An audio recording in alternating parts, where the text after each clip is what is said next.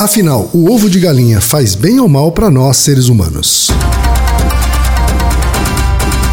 Naruhodo.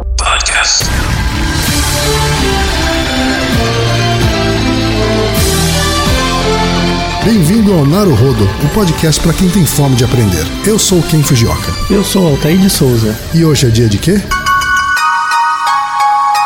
Rede Naruhodo. Rede Naruhodo é a comunidade de cientistas e pesquisadores que nos ajuda a responder às suas perguntas. Altair, nosso convidado de hoje é o Murilo Dátilo.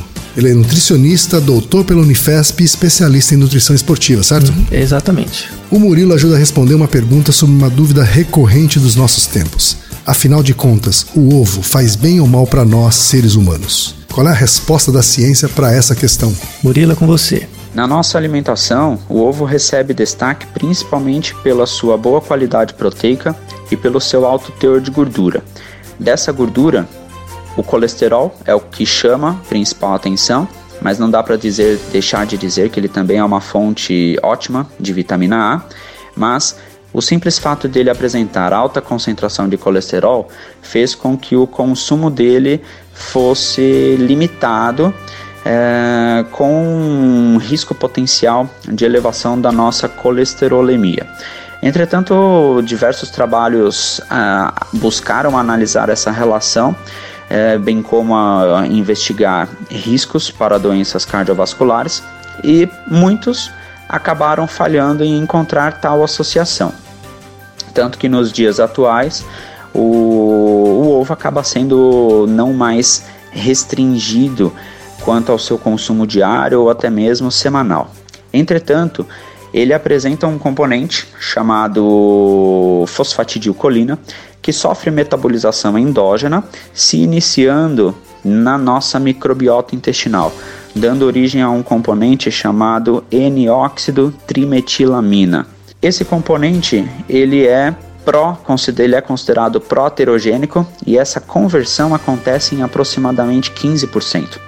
Ou seja, se o consumo de ovo for conforme o consumo se eleva, mesmo mantendo-se esse percentual, a produção final desse componente então poderia ser maior. Aí surge a dúvida se isso poderia conferir algum tipo então de favorecimento ao desenvolvimento de doenças cardiovasculares, principalmente pela indução da formação de placas de ateroma.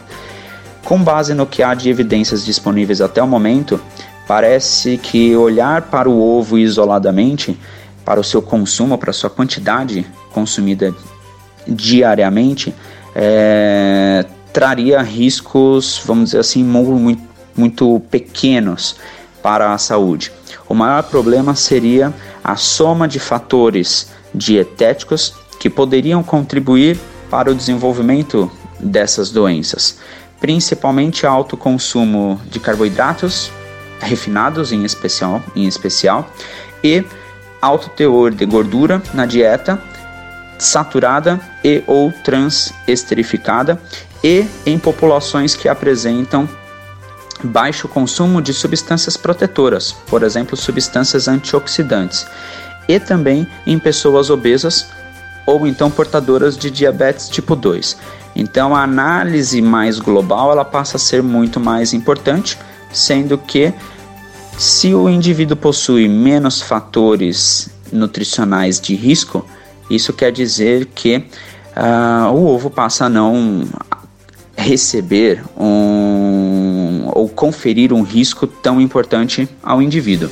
Altair, tem algumas coisas que o Murilo falou que ficaram bastante claras para mim, uhum. representante do povo leigo, mas outras me deixaram algumas dúvidas. Ah, vamos tá? ver. Resumindo, ele disse que o ovo, como todo qualquer alimento, ele vai ter um efeito diferente em cada um. Né? Isso. E, e, o seu quadro é, clínico, a sua dieta como um todo, as suas é, tendências genéticas ou não a respeito de colesterol, etc. Uhum. Da, a combinação de tudo isso é que vai dizer o quanto você deve ou não descer o pau no consumo de ovo. É, então, a, a, o grande ponto aí, na verdade, é aquela regra de vó, sabe? Aquela regra de vó vale. Tudo que você come demais vai te fazer mal. Então, uhum. o ovo so, sozinho, ele não é o vilão de nada.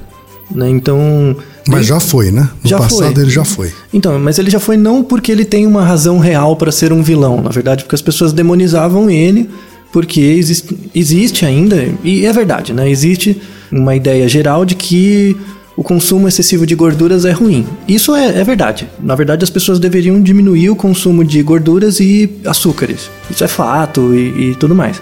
Porém, o ovo possui quantidade de gordura e tal, mas não maior do que outros alimentos. Então, dentro de uma dieta balanceada, ele tem ótimos, grandes benefícios, né? Como o Murilo falou, a quantidade de vitamina A é maior, é razoável, que é um- um- uma vitamina importante pra gente.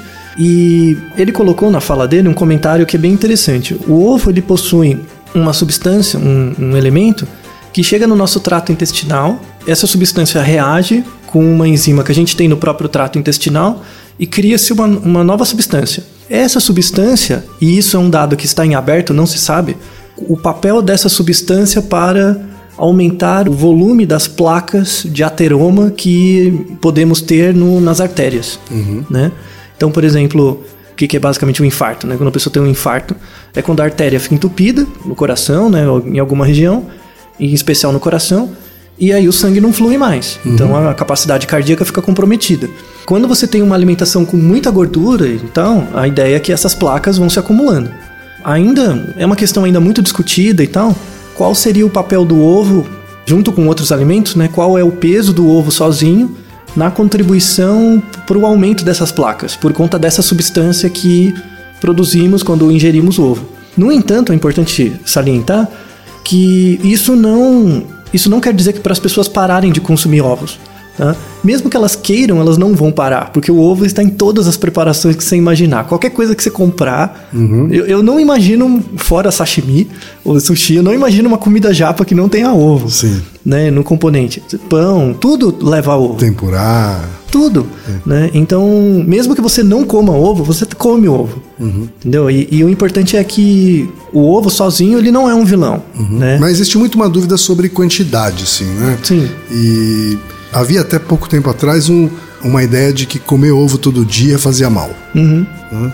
E hoje a medicina já diz que um corpo saudável, uma pessoa saudável, ela pode comer ovo todos os dias, Sim. que isso não vai causar nenhum problema em si, né? Sim. o consumo dos ovos em si. E o contrário também, se ela tem uma alimentação ruim, não é cortar o ovo que vai resolver, entendeu? Que vai deixar ela mais saudável. Sim. E uma outra coisa que eu cheguei a ler também, Altair, tem a ver com a forma de preparar o ovo para ser consumido. Sim. Né? Tem muitas variações, né, que as pessoas utilizam na hora de consumir o ovo. Exato. E, e acho que a opinião que eu vi mais nessas leituras é de que o melhor jeito de consumir ovo ainda é cozido. Isso, Você concorda cozido, com isso? concordo, cozido, frito, enfim. Em geral é mais saudável. Não, não, não mais saudável, é errado isso. Na, na verdade é o mais seguro. Você Uhum. consumir um ovo cozido, né? É, para quem faz exercício, musculação, essas coisas, o ovo é uma fonte muito importante de albumina, né? Então, quando você tem lesão muscular por esforço, por exemplo, você puxar ferro, a albumina é importante para te ajudar nisso. Qual a melhor forma de comer a albu- a albumina? Se você comer ovo cru, tem albumina ali, só que a albumina não está degradada no, no grau suficiente para o seu corpo absorver rápido. Se você esquentar o ovo até a, a clara ficar branquinha, é a melhor forma de consumir o ovo para ter o- a albumina que você precisa. Né? Esse é um bom ponto que você levantou. Como japonês, eu aprendi desde pequeno a comer ovo cru junto com algumas alguns tipos de prato. É, Por exemplo? Como complemento, a gente usa ovo cru para comer natto, que é uma Nossa. soja fermentada, que é um nível avançado de, de comida É japonesa. a prova de que você é japo ou não. É, quando você comer natto, Altair, eu vou começar a te respeitar Nossa, aí é como, como comensal da culinária É. japonesa. tá? Um outro prato clássico para se comer com ovo cru é o sukiyaki. Ah, sim. Né? O sukiyaki você molha os ingredientes do sukiyaki para comer.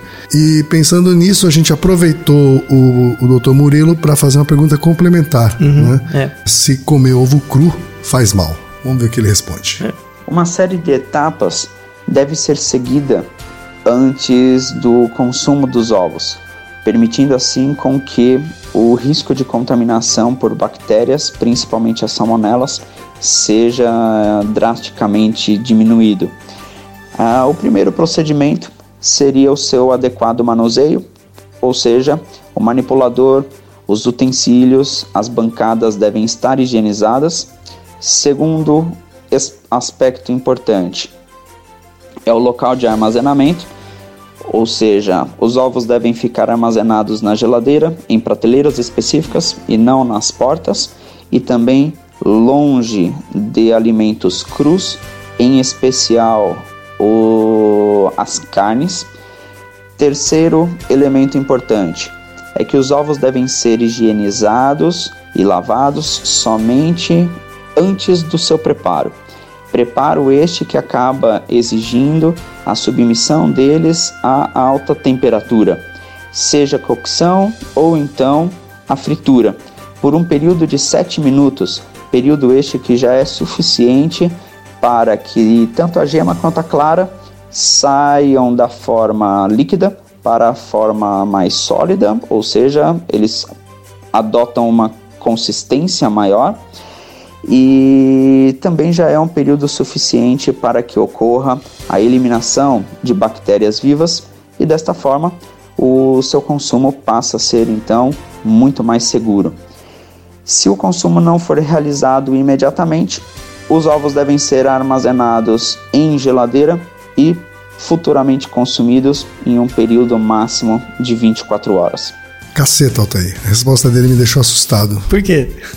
Porque eu como ovo cru. Hum, não, tudo bem. Há 45 anos. tá vivo até hoje. Estou vivo até hoje. Segundo, nem sempre eu higienizo os ovos imediatamente antes de comê-los. Uhum. Terceiro, eu armazeno eles na porta da geladeira. Eu não sei porque, porque a indústria faz a gente guardar os ovos na porta. Uhum. Né?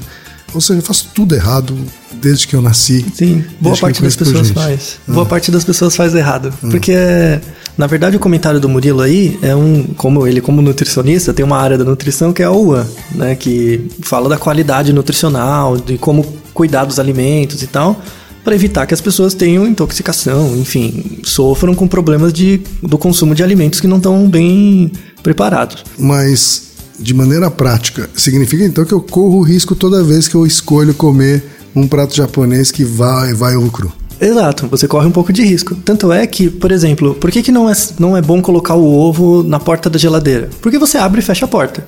Sim. Aí você fecha a porta, bate o ovo, ele pode trincar, e aí em contato com o ambiente ele pode ser contaminado com alguma coisa, botulismo, algum outro tipo de bactéria que pode te gerar uma reação grave, né? Uhum. Tem gente que morre porque come ovo é, estragado.